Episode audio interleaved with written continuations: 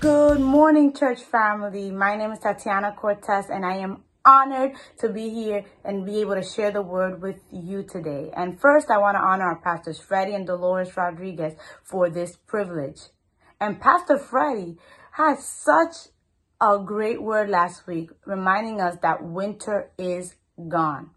And today, I want to challenge each and every one of us.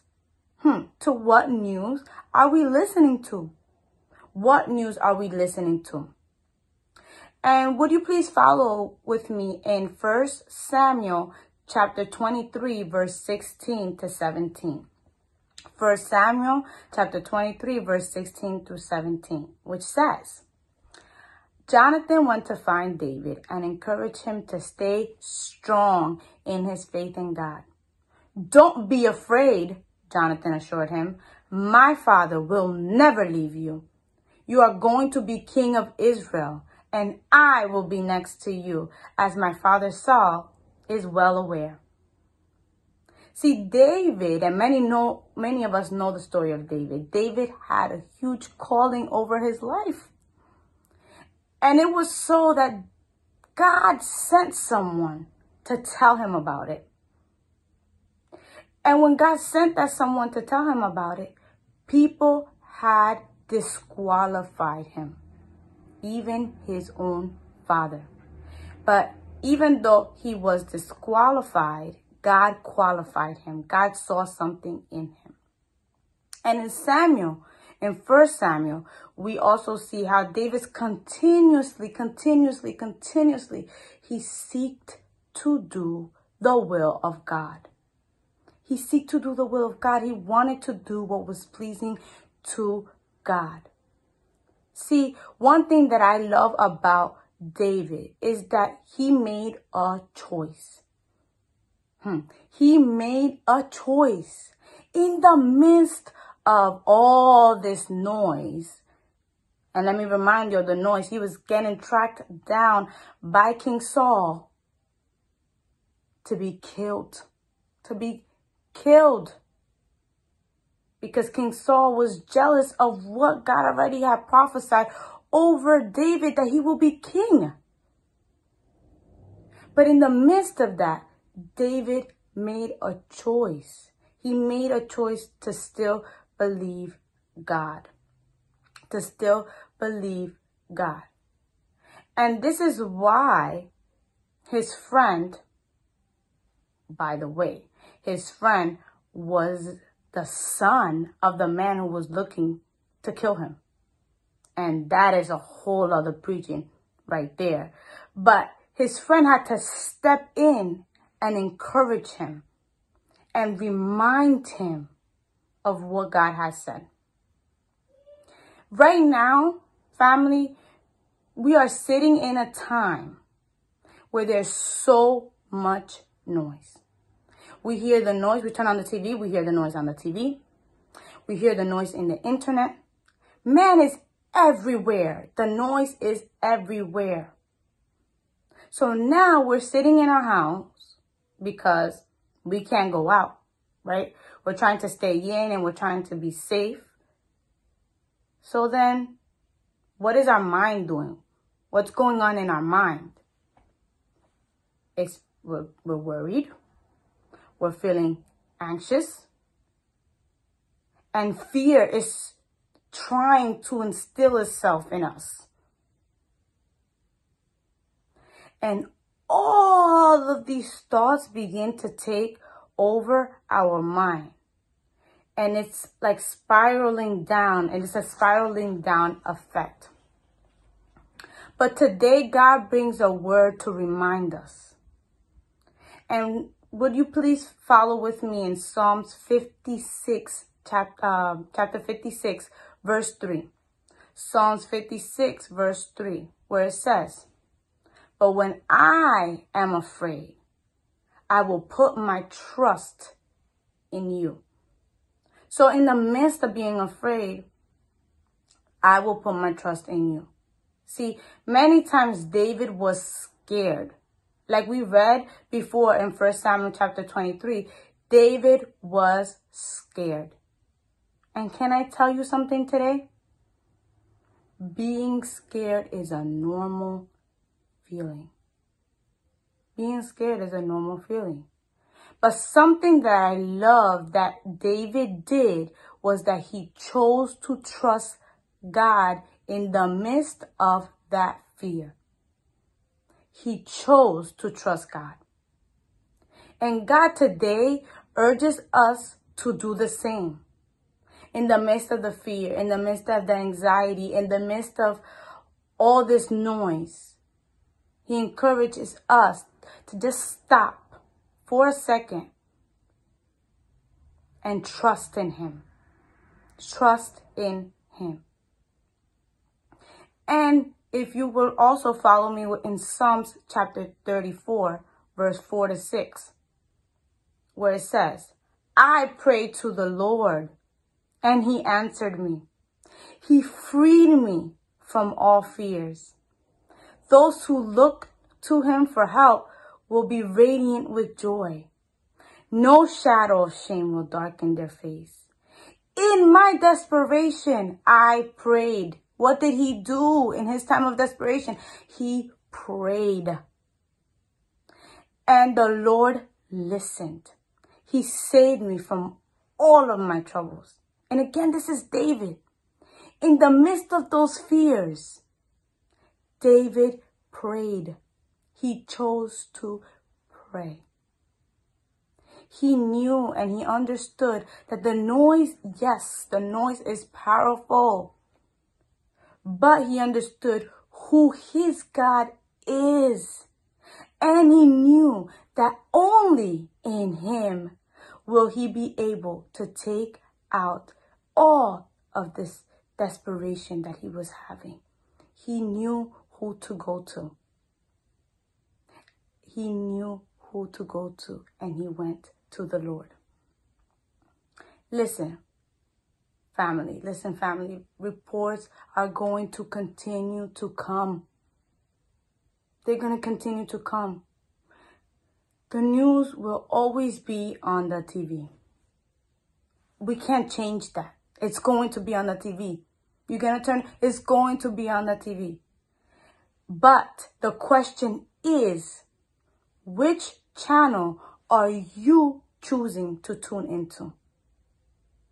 Which channel are you choosing to tune into? See, in the midst of the desperation, of anxiety, of fear, we need to make choices into what it is that we're tuning into. Will I feed my fear? Will I fight my fear? I'm going to say that one more time. Will I feed my fear or will I fight my fear? I don't know about you but I'm choosing to fight my fear. And I invite you to do the same.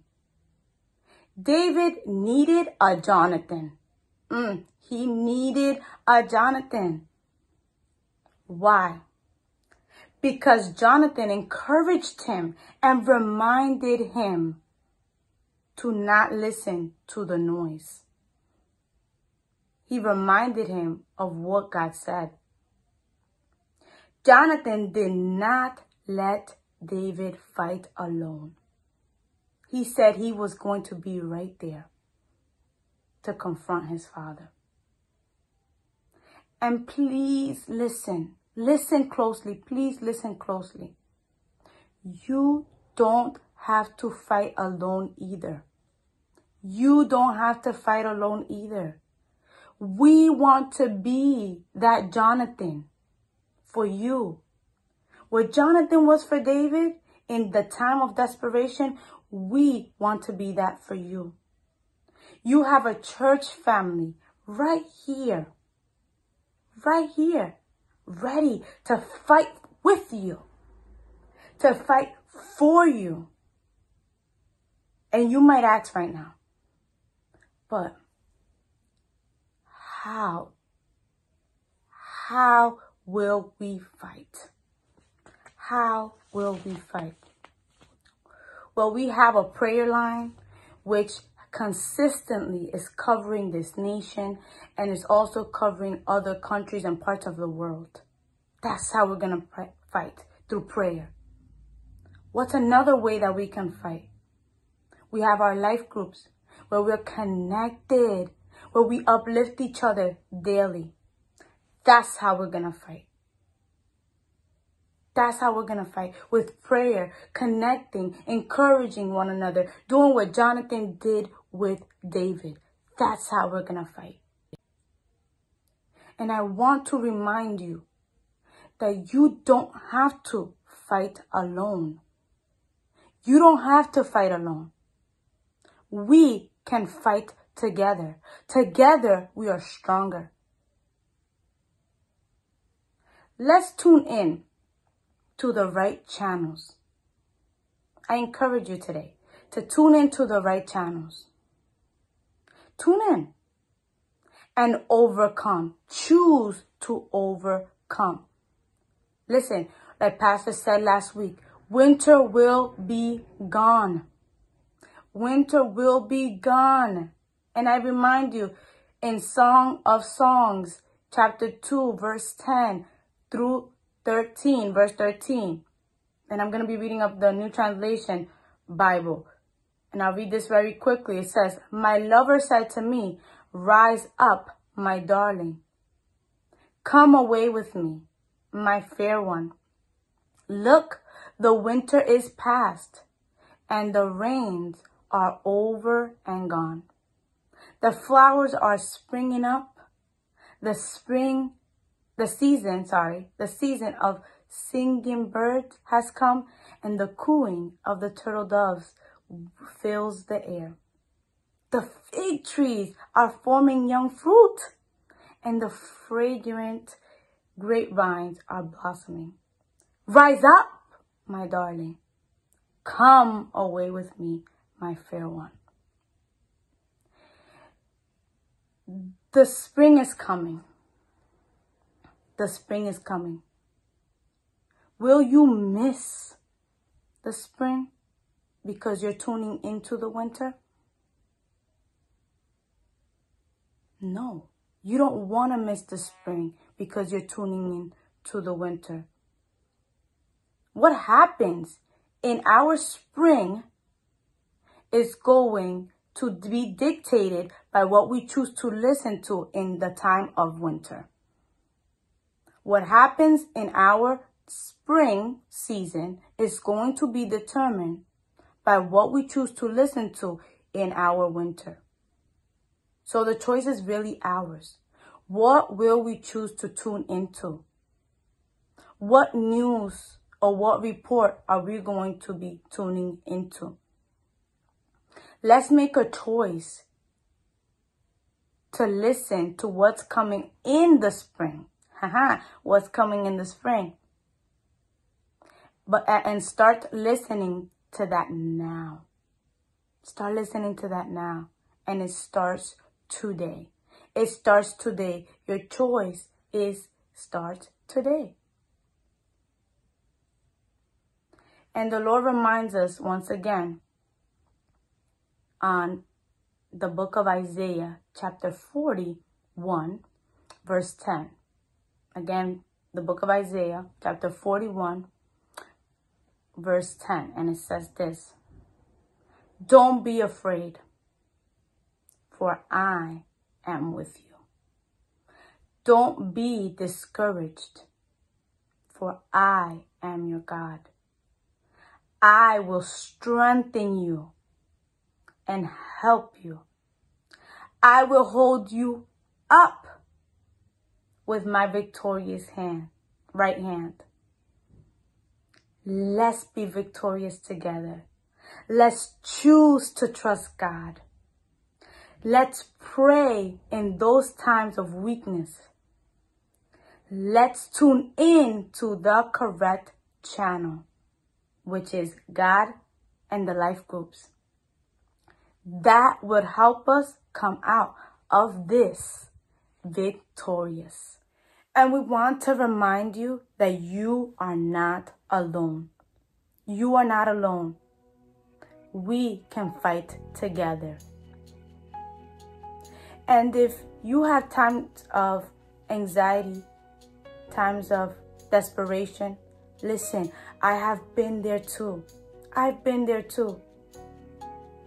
And I chose to pray.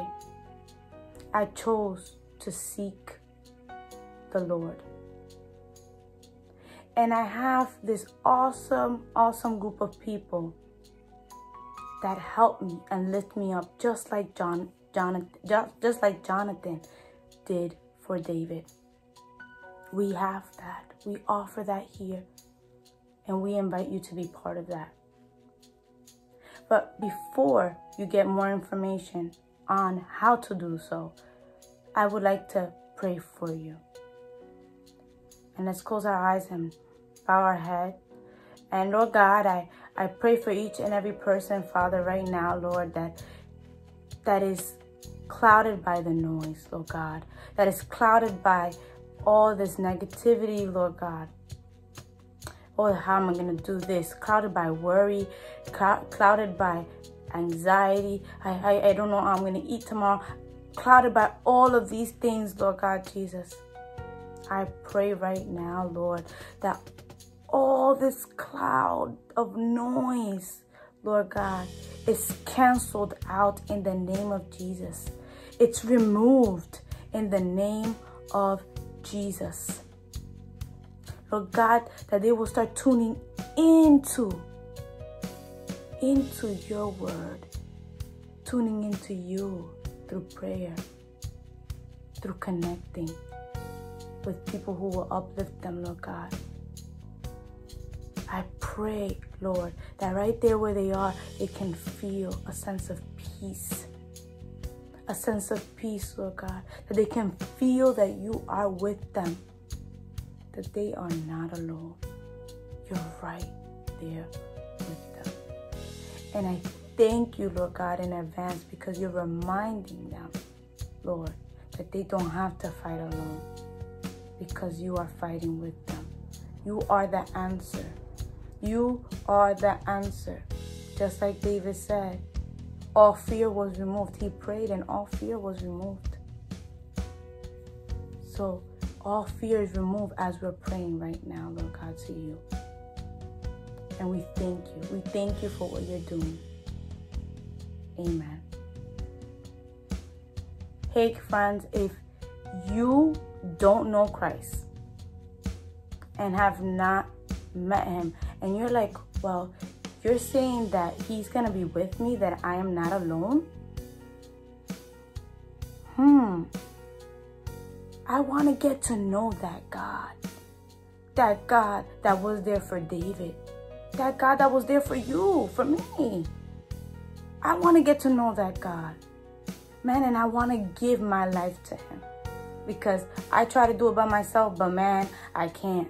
I can't do this on my own. I need Him please, I invite you to do this prayer with me. Lord God, I accept you as my Lord and Savior. Hmm. I accept you as my Lord and Savior, Lord. And I ask you, Father, that if I faulted you in any way, that you will forgive me, Lord God. That you will forgive me. And I ask you to please write my name in the book of life. Amen. That prayer is simple and it goes straight to the heart of the Lord.